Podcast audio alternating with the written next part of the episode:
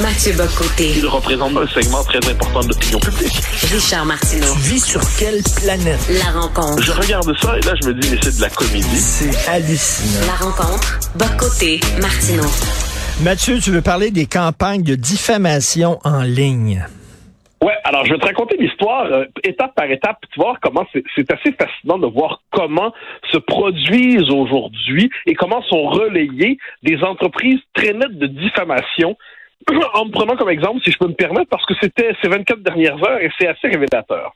Alors, la semaine dernière, à CNews, je fais un édito, je fais deux éditos par émission, et je fais une émission sur la nouvelle politique d'immigration euh, en Tunisie, qui est une politique d'immigration très sévère, très, très restrictive, et euh, portée par le président actuellement, qui accuse, qui accuse dans une rhétorique conspirationniste, dit un- une entreprise criminelle étourdie pour euh, transformer la population euh, de la Tunisie et transformer notre pays pour faire en sorte qu'il ne soit plus un pays euh, arabo-musulman, mais un pays subsaharien, un pays africain, dit-il. Et il s'inquiète, dit-il, encore une fois, de l'invasion de la Tunisie par les Africains. Ce sont ces mots, ce ne sont pas les miens, évidemment. Hmm. Dans mon édito, je raconte ça. J'ajoute avec un point d'interrogation, je dis il y a quand même quelque chose d'étonnant.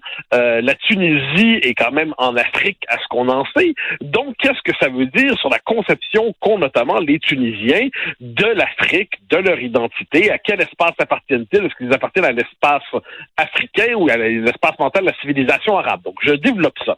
Et comme tu sais, en télé, quelquefois, il y a des bandeaux qui sont en bas de l'écran lorsqu'on parle, qui résument notre propos.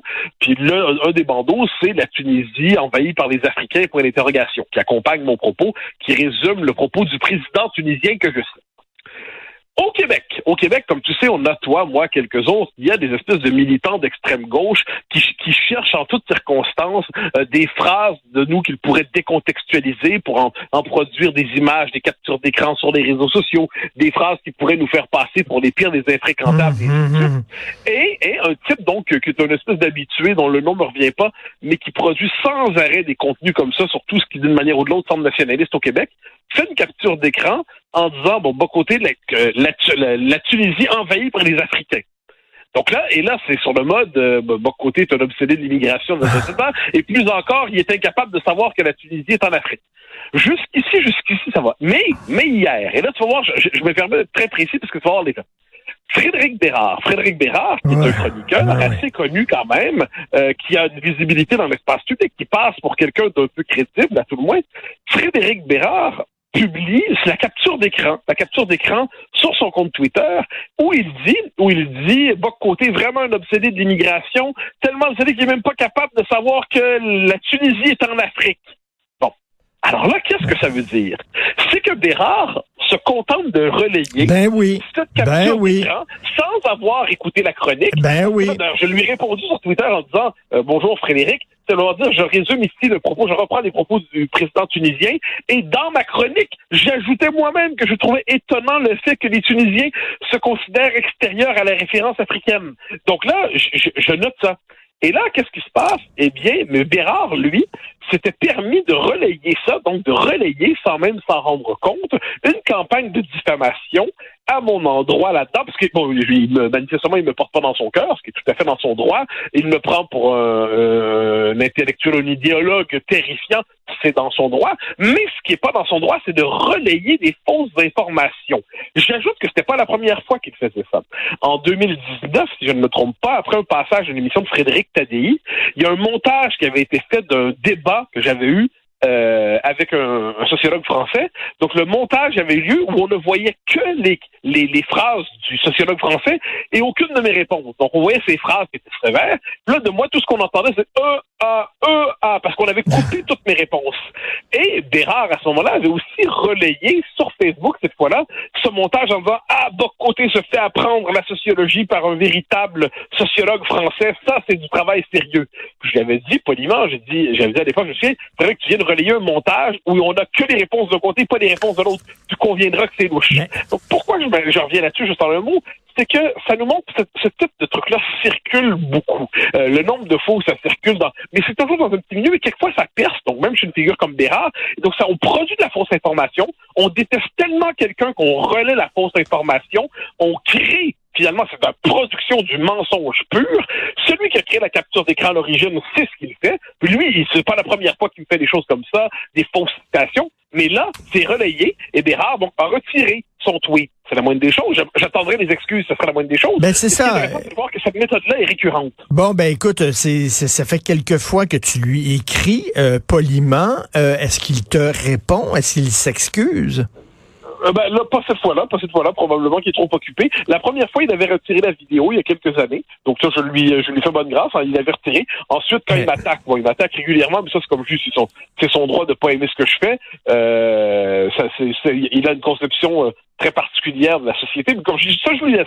Je ne demande pas de m'aimer, je ne demande pas de penser que j'ai raison, mais, mais cela quand on relaie une fausse information, puis on a une certaine crédibilité, Bérard dans l'espace public, c'est pas Joe Flydin.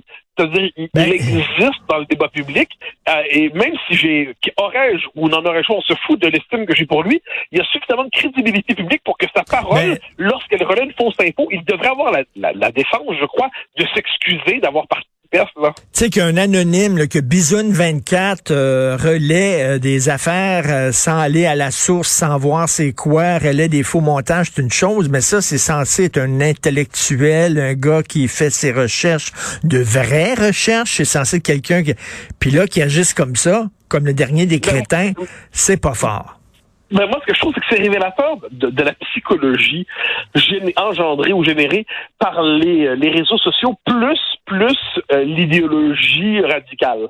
C'est-à-dire, les réseaux sociaux provoquent une forme de désir de réaction instantanée. Puis dès qu'une image ou un propos qui confirme la mauvaise réputation, la, mauvaise impression qu'on a de quelqu'un nous est accessible, la tentation est forte de le relayer sans même vérifier ce dont il est question. Et c'est intéressant. C'est intéressant parce que qu'est-ce que ça veut dire? Ça veut dire qu'on n'a plus le souci minimal du contexte. On n'a plus le souci minimal de juste voir ce que l'autre veut dire avant de savoir si on doit vraiment s'indigner. Je note qu'en d'autres circonstances, Frédéric Bérard avait demandé, euh, quand des gens l'attaquaient sur les réseaux sociaux, il disait, je crois, je, je me permettre, je pense même que ça s'adressait à toi, il t'attaquait en disant, ah ah ah, il se contente de lire une phrase sur deux pour s'indigner et ensuite euh, il produit un texte. Alors, premièrement, je suis persuadé que c'est pas ton genre de lire qu'une phrase sur deux pour critiquer ben le texte. Ben c'est pas dans ta méthode. Je, je, ne te connais pas du tout ainsi. Mais ce qui est drôle, c'est qu'il lui-même a cette exigence en disant ah ah, je, je, je veux qu'on me lise avant de me critiquer. Mais quand vient le temps d'attaquer quelqu'un qu'il n'aime pas, eh bien, il se contente d'un montage, il le relaie, il relaie de la fake news. Lui qui s'indignera ensuite de la post-vérité, lui qui s'indignera des fausses nouvelles, il est relais de fake news. Et euh, ceux qui ne le connaissent pas, c'est un multiculturaliste zélé, écoute, un, un anti-loi 21 forcené.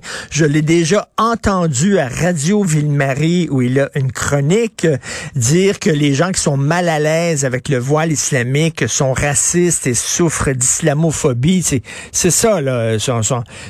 oui, oui, puis il considère, par exemple, il y a une conception assez limitée de la sociologie. Il considère, par exemple, que le concept de racisme anti-blanc est une impossibilité sociologique. Mais là, tu as envie de dire un instant, euh, la, sociologie, il réduit la sociologie à sa branche militante radicale. Et là, si tu lui dis, regarde, j'ai fait une démonstration dans mon dernier livre, voilà comment j'entends ce concept, voilà ce, comment je l'entends, comment je l'exemplifie. Euh, est-ce que tu réponds à cela? Il dit non, la sociologie considère que, comme si on dit les textes sacrés, non, demander la sociologie, c'est une discipline conflictuelle, traversée par des conflits de méthodologie, des conflits de vision. Faut au moins tenir compte des arguments. Mais encore une fois, comme je dis, non, ces positions idéologiques sont celles de... de c'est un multiculturaliste convaincu. Puis bon, hein, mais encore, c'est ça qui est particulier, c'est que ces idées sont pas les miennes, c'est le moins qu'on peut se dire. J'y... Euh, je, je, je pense pas non plus que c'est le, le plus le plus articulé dans son camp. Mais le problème n'est pas là. Le problème, c'est que c'est quelqu'un qui a une, suffisamment de réputation parce que lorsqu'il dit quelque chose publiquement, on peut s'attendre à ce qu'une part de ça soit vrai. C'est-à-dire qu'il fait l'épreuve minimale de la vérification des faits. Et d'où vient cette espèce de relâchement de l'exigence de vérité qui fait qu'on se contente de la propagande lorsque vient le temps parce qu'on croit pouvoir humilier quelqu'un?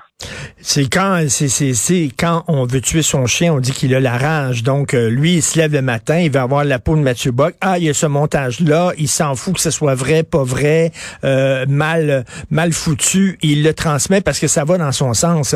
Écoute, moi, je je veux je veux te faire entendre quelque chose. Un, ben là, moi, c'est pas un grand intellectuel qui m'attaque là, mais pour te dire à quel point on vit dans un dans un monde extrêmement confus. C'est un gars qui veut partir à la chasse au woke. Et ça a l'air que je suis woke, moi. Savais-tu ça? Ah ouais, je suis woke. Alors, ah ouais, je suis un ennemi de l'humanité. Moi et, Patrick Lagacé, il, nous met dans le même sac. Écoute, écoute le vidéo que gars-là a fait. En deux mots, la chasse au woke, totalement écrit, on déclare la guerre au woke, faut les faire crever de faim, faut les faire rentrer en prison. Ça, là, ça s'appelle langage haineux. Ces gens-là ne s'excusent pas, ces gens-là continuent. Je ne comprends pas comment ça se fait qu'il y a 36 millions de Canadiens et qu'il n'y a aucune mise en demeure. Ça peut pas arriver si personne dépose de lawsuit contre l'agacé. On comprend. Ça peut pas arriver si personne dépose de lawsuit contre Martineau. On comprend. Ça doit arriver. C'est évident que ça doit être fait. Besoin de comprendre comment ça se fait que c'est pas fait. Alors, il dit, il faut les écœurer, il faut que ces gens-là, c'est-à-dire moi et l'agacé, euh, on ne peut pas sortir de chez nous sans être filmé, sans être poursuivi, sans être écœuré, etc. Donc, il appelle. Le pire, c'est que 300 personnes qui ont liké son message.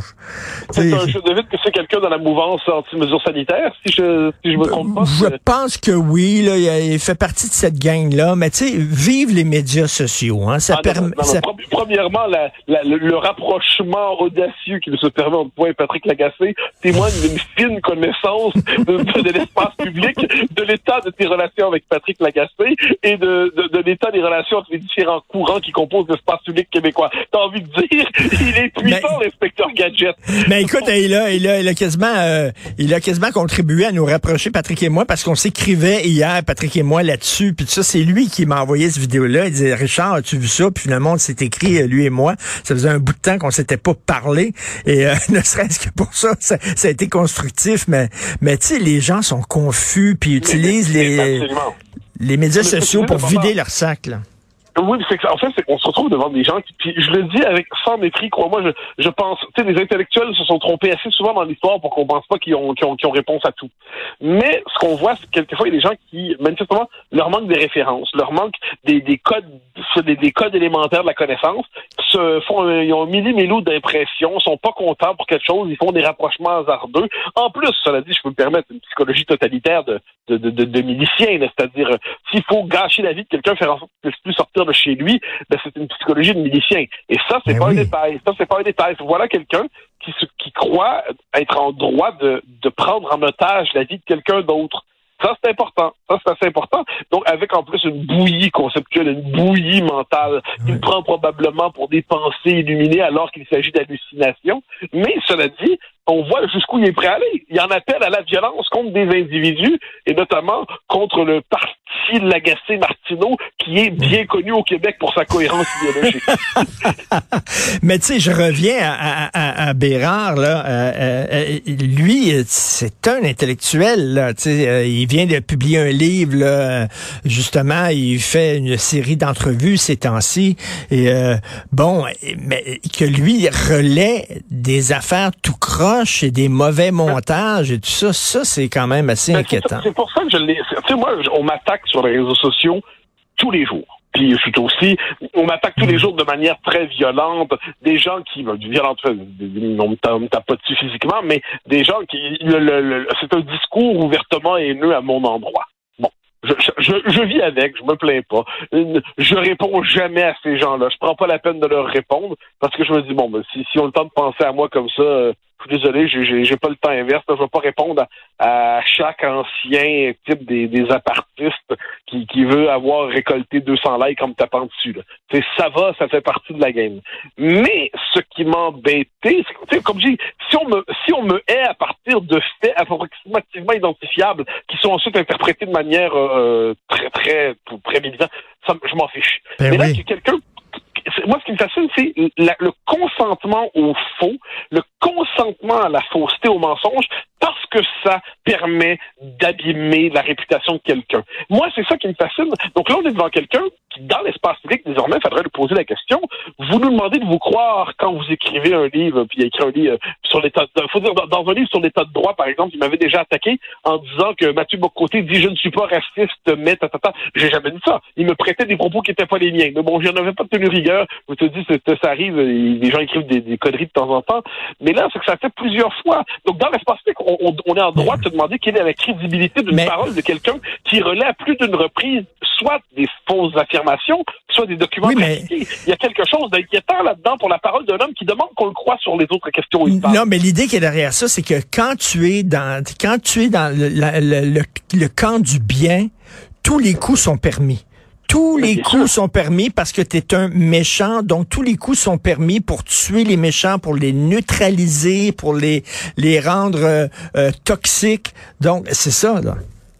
Mais c'est mais c'est exactement ça. Puis on n'en sort pas. On n'en sort pas parce que autrement dit devant les ceux qui sont jugés comme porteurs d'une idéologie euh, méchante, là, les, méchants conservateurs, les, identitaires, les pas woke, les anti-woke, tout est permis parce qu'ils seraient au fond d'eux-mêmes mauvais. Et ça, c'est une espèce, c'est fascinant quand on regarde ça dans l'espace physique. À partir du moment où on dit que quelqu'un il porte la sale étiquette, là, eh ben, même s'il fait quelque chose de bien, ce n'est que pour masquer sa nature mauvaise.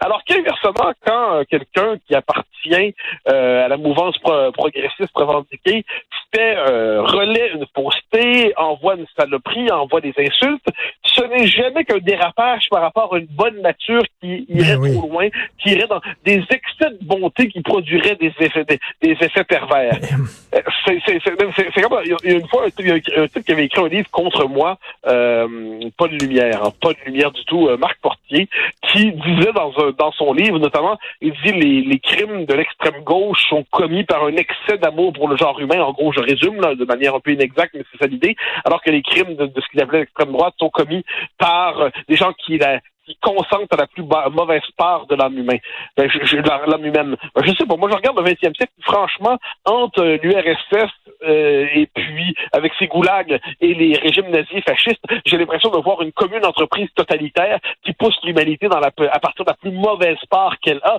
J'ai pas l'impression que certains, ou on pense à Mao aussi, j'ai pas l'impression que certains morts, ben oui, certes, ils sont morts, mais c'est on les a tués pour des bonnes raisons. On les a tués parce que parce qu'on avait le cœur tellement enflammé qu'on n'a pas été capable de le contrôler. Mais on est devant des gens qui finalement ont une conception d'humanité distincte entre les purs et les impurs. Il y a les purs qui pensent bien, puis même quand ils se trompent, ils se trompent parce qu'ils sont ils se trompent de bonne foi. Il y a les impurs, ça c'est ben, ou qui sont mauvais là. Eh ben, soit soit ils sont idiots, ce sont des brutes épaisses, soit ils sont très malfaisants, ce sont des intellectuels qui souhaitent asservir l'humanité, soit ce sont des mercenaires qui décideraient de faire tout ça parce qu'on leur donnerait un bon salaire en échange de leur asservissement au capital. Donc, tu regardes ça, tu regardes ça, tu te dis, bon, mais on évolue dans l'espace public avec ces gens qui n'acceptent pas les règles élémentaires de la bonne foi qui consisteraient au moins à citer correctement celui qu'on n'aime pas avant de lui dire qu'il a tort. Non, mais ça lui tente pas de faire ça, là, Frédéric Bérard. Ça lui tente pas de se salir les mains comme ça, puis de, de relayer des vidéos qu'il sait fort bien euh, mensonger, mais il a pas le choix. Tu lui laisses pas le choix. T'es tellement, t'es tellement toxique qu'il doit prendre tous les moyens nécessaires, même les, les moyens pas corrects pour te ah ben, faire taire. tu comprends? Ça, ça, ça, ça c'est l'hypothèse que j'en ferai une autre. Moi, je, pense qu'il a relayé ça de bonne foi. Mais pourquoi il a relayé ça de bonne foi? Parce qu'il pense que je suis tellement mauvais, je suis tellement euh, infréquent, je, je, suis tellement l'incarnation du mal qu'il suffit qu'on me prête que ça doit être vrai ça doit être vrai. À partir du moment où il considère que je suis le mal incarné, dès lors qu'on peut me coller un, truc, eh ben, ça doit être vrai. Pas besoin de vérifier parce qu'on connaît sa vraie nature. Et, c'est là-dessus, je me dis qu'un type comme Bérard, qui est un docteur en droit, qui, a, enseigné, qui enseigne encore, je me trompe pas, qui est un avocat, devrait. Puis moi, je trouve ça, je déclare pas la guerre. Faut pas faire déclarer la guerre avec Bérard. Je demande simplement qu'il il, il ait le souci parce que dans son camp, c'est un truc qui a accès à l'espace public. Le souci, un, de ne pas relayer des fausses informations. Deux, d'éviter probablement, dans la mesure du possible, d'insulter ceux qu'il n'apprécie pas, pour être capable de répondre aux arguments. Répondre aux arguments. Puis qu'il ne considère pas par ailleurs que les arguments d'autorité qu'il nous propose sont des arguments. Qu'il ait le souci d'un débat public raisonnable, et puis ça serait déjà une contribution. autrement dit, j'espère qu'il qu'il retiendra la leçon de son, du fait qu'il a relayé euh, une fausse information. Il a relayé une campagne de diffamation en se disant, ben, peut-être que je devrais pas faire ça la prochaine fois. Je me dis que c'est c'est peut-être beaucoup demandé, mais ça Oui. me semble raisonnable comme attente à l'endroit du genre humain. Tu prends tes rêves pour des réalités. Merci beaucoup, Mathieu. Bonne journée. À demain. Bye bye. Salut.